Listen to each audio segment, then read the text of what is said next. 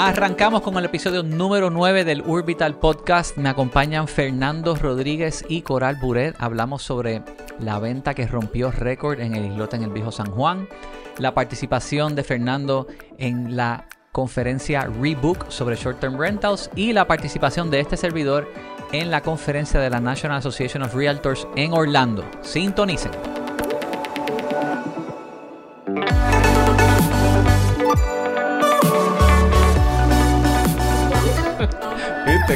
Llevamos.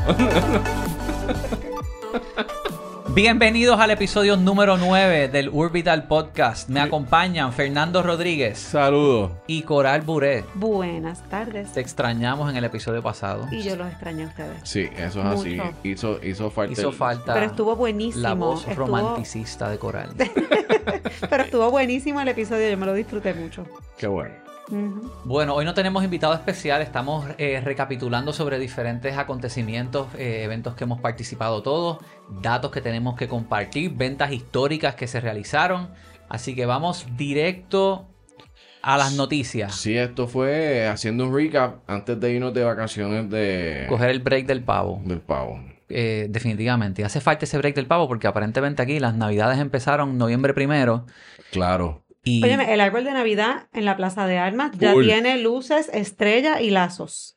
sí, eso no está tan mal, pero estar escuchando Dame la mano Paloma desde noviembre 1, Pero- caminando por las calles del viejo San Juan, cuando llegue diciembre 15 me voy a querer Óyeme, Pero ¿y qué cuando- tiene? pero, pero tú no te fijaste cuando, pa- cuando pasas por la lomita de los vientos frente al Capitolio, dice Feliz Día de Reyes. Ajá.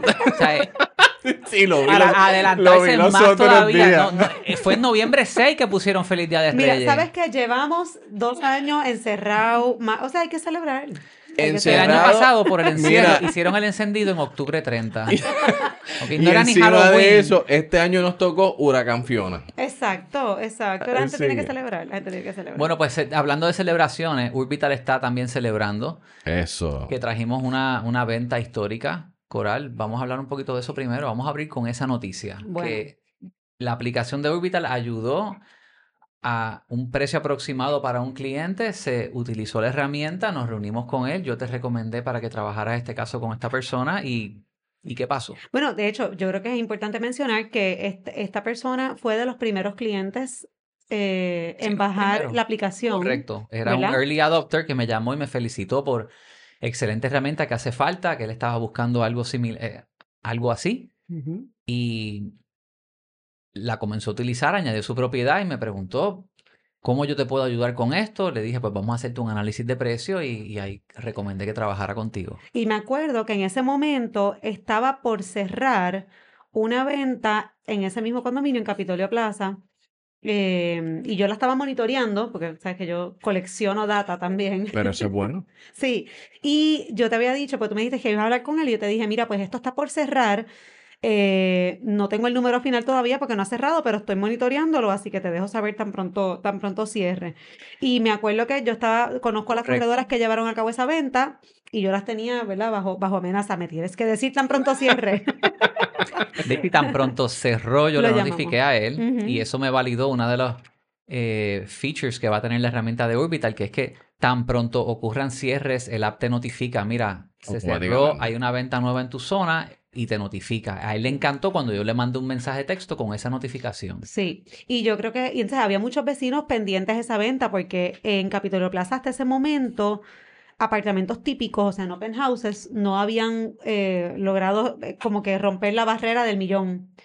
Eh, y este, ¿De verdad? sí, Y ese, es un... com- y Desconozco. Sí. No conozco mucho ese mercado, pero... ¿Lleva mucho tiempo ese edificio? Bueno, son el complejo de Capitolio Plaza se comenzó a construir, yo creo que la primera torre se terminó como en el 2004, 5, 6 por ahí. 5 o 6 por ahí. 5, 6. En el 2008 se estaban vendiendo en los 570 mil. Mira para allá. En el 2016 se estaban vendiendo en 330 mil.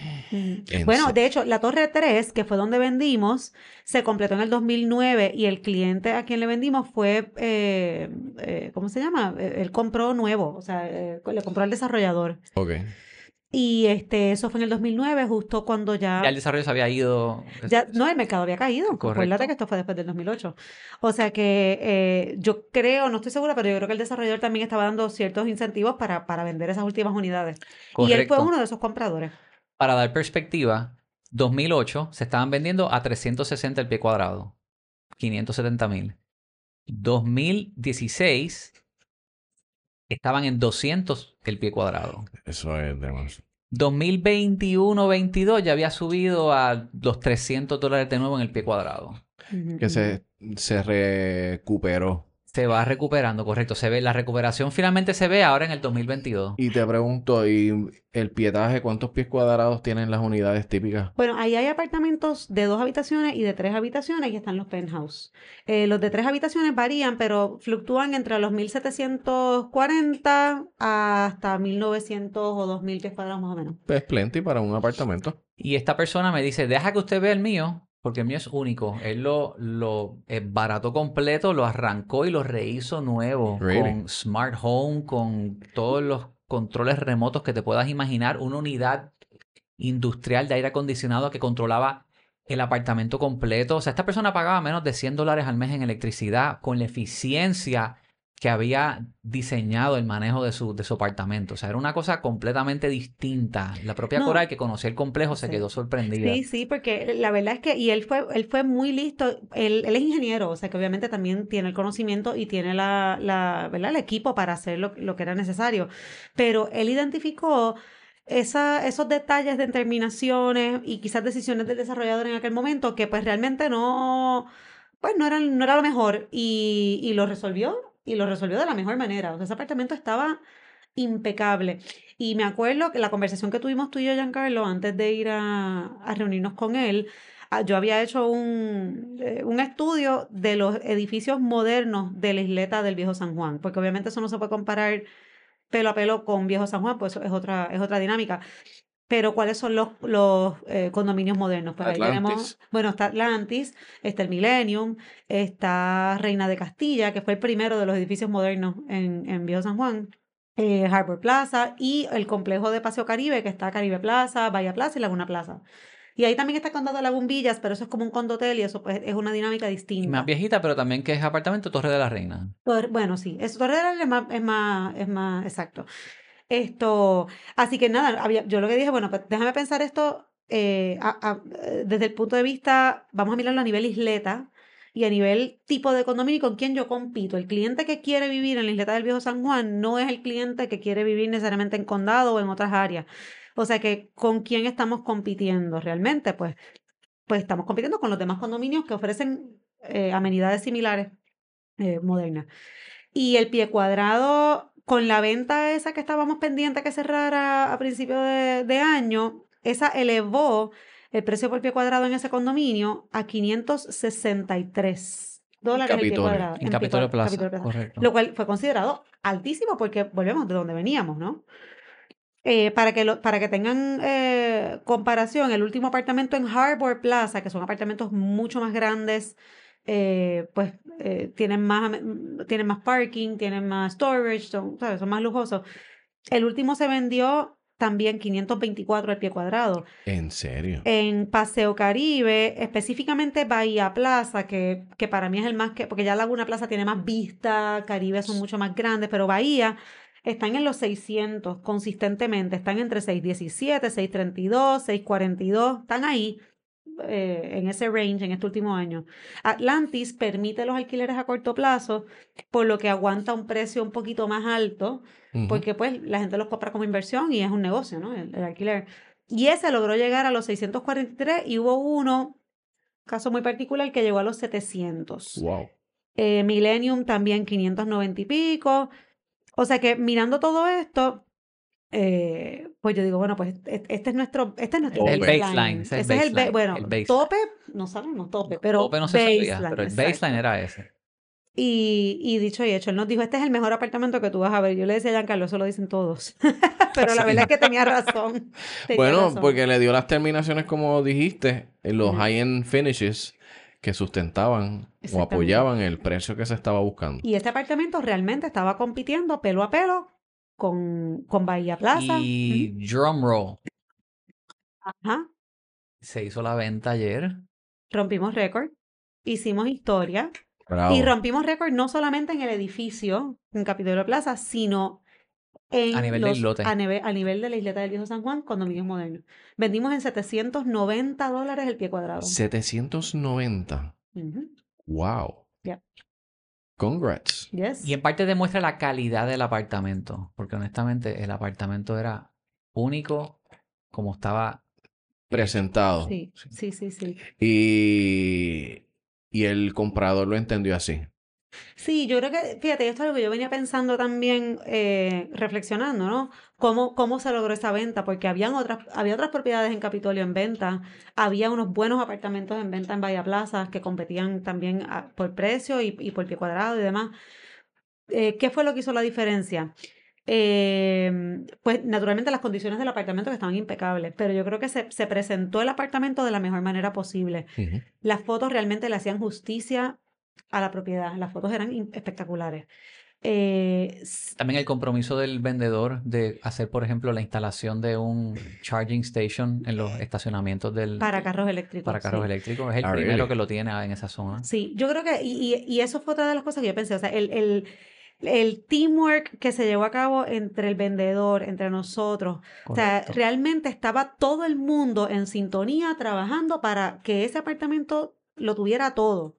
El mejor marketing, las mejores fotos, eh, lo mejor que pudiera tener. Ese, e- e- ese apartamento tenía hasta un sistema en el aire acondicionado para aromaterapia. O sea, eh, Wow. realmente eh, eh, eran, estaba todo en los detalles. Y, y algo que pues quiero mencionar, porque yo creo que esto es bien importante que, que, que se Quede claro. escuche y repetirlo cuantas veces sea necesario, eh, la, la apertura y la, la flexibilidad del corredor ante otros corredores. Porque a este nivel es bien raro que el cliente ande solo por ahí buscando, siempre va a Exacto. venir de la mano de un corredor. Entonces, uno, eh, uno tiene que ir más allá que sencillamente poner en el anuncio se hace broke. O sea, no, eh, uno tiene que realmente estar Mean available. it. Mean it. You have to mean it. Y tú tienes que facilitar, facilitar. Tú no- uno tiene que facilitar que esto se dé, que el otro corredor quiera venir a mostrarlo, que sepa que tú le vas a contestar el teléfono, que sepa que lo vas a mostrar de la mejor manera posible y facilitar la transacción para que se logre. Y de mi parte, como observador, ¿verdad? Yo proveo una herramienta de datos que busco potenciar oportunidades para profesionales de la industria como ustedes. Pude observar de parte de Coral cómo utilizando la información que es muy bien, ella tiene mejor que nadie sobre el islote y los datos que generamos y el análisis de precio, ella puede recomendar, sabiendo con lo, que, con lo que se compite en todo el islote, desde Paseo Caribe hasta Reina de Castilla, y llegar a ese precio y poder conseguir ese cliente. Eso fue magistral de parte de Coral. Conseguir el cliente y maximizarle la ganancia al cliente vendedor.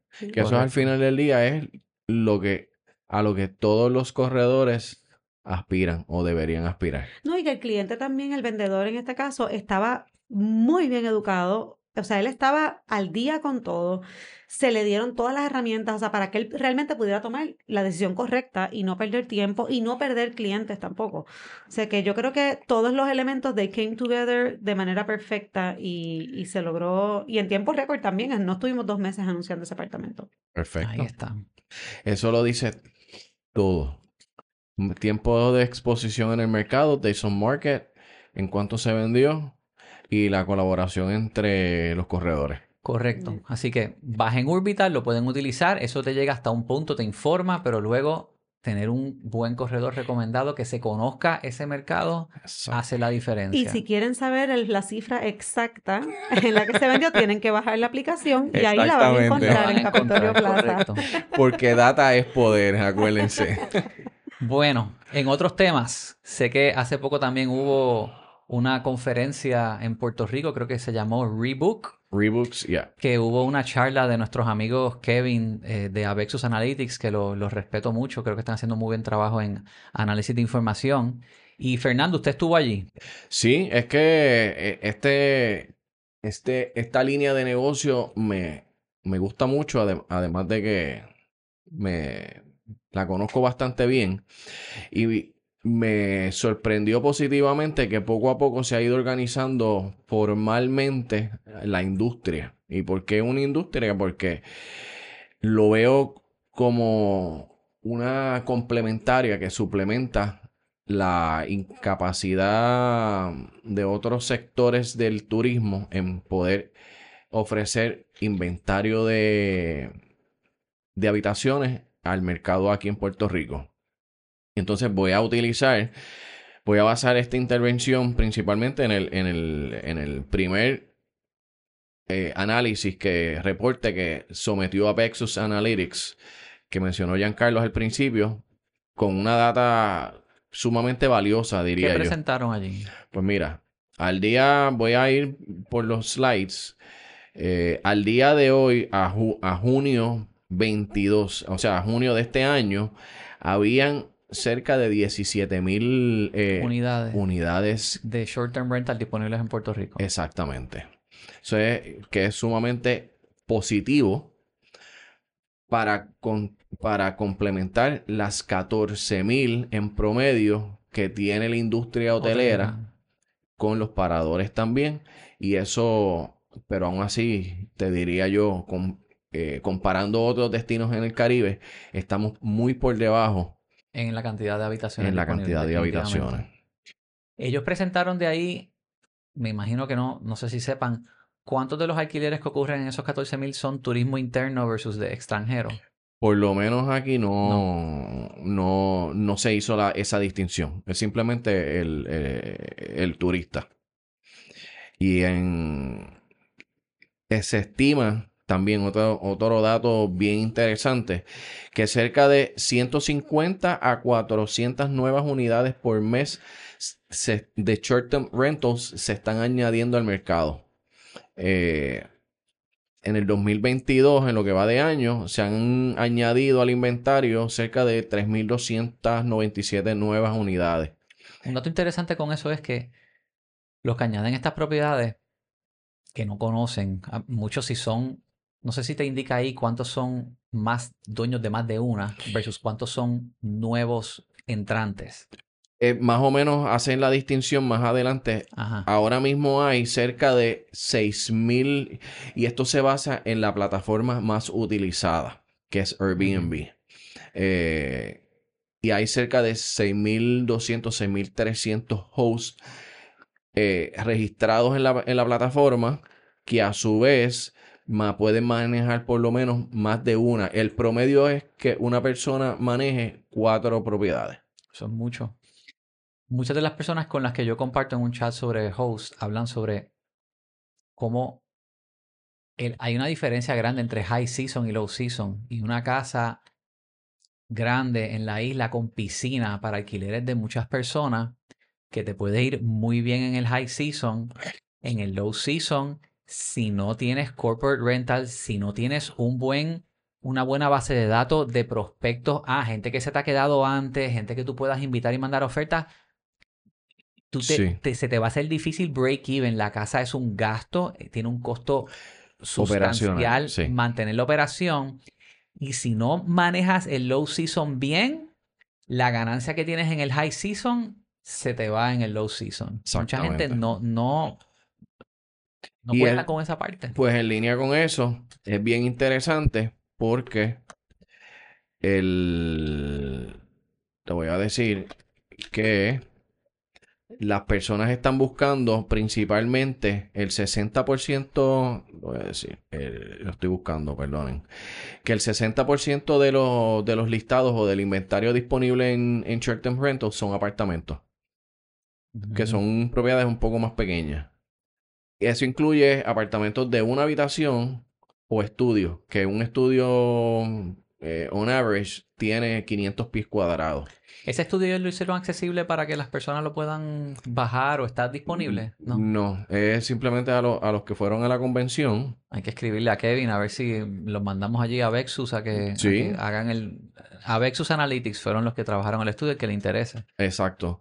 Y, y, realmente desde el punto de vista de ya sea de inversión O sea, un inversionista que quiera comprar propiedades para, para, para hacer short- short-term rentals, esta data es sumamente valiosa porque te va a darle una perspectiva de dónde vas a poder maximizar esa inversión.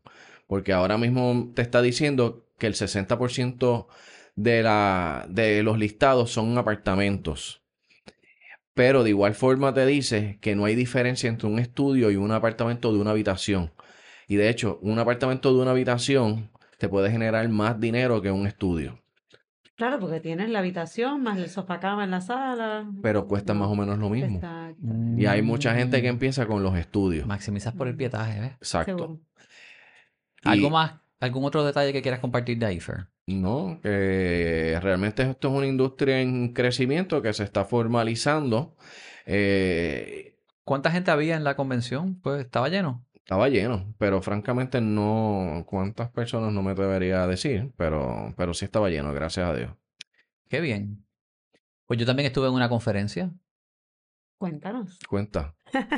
Estuve en Orlando en la convención de Realtors. Ajá, Opa. muy bien. Muy sorprendido positivamente de la magnitud del evento.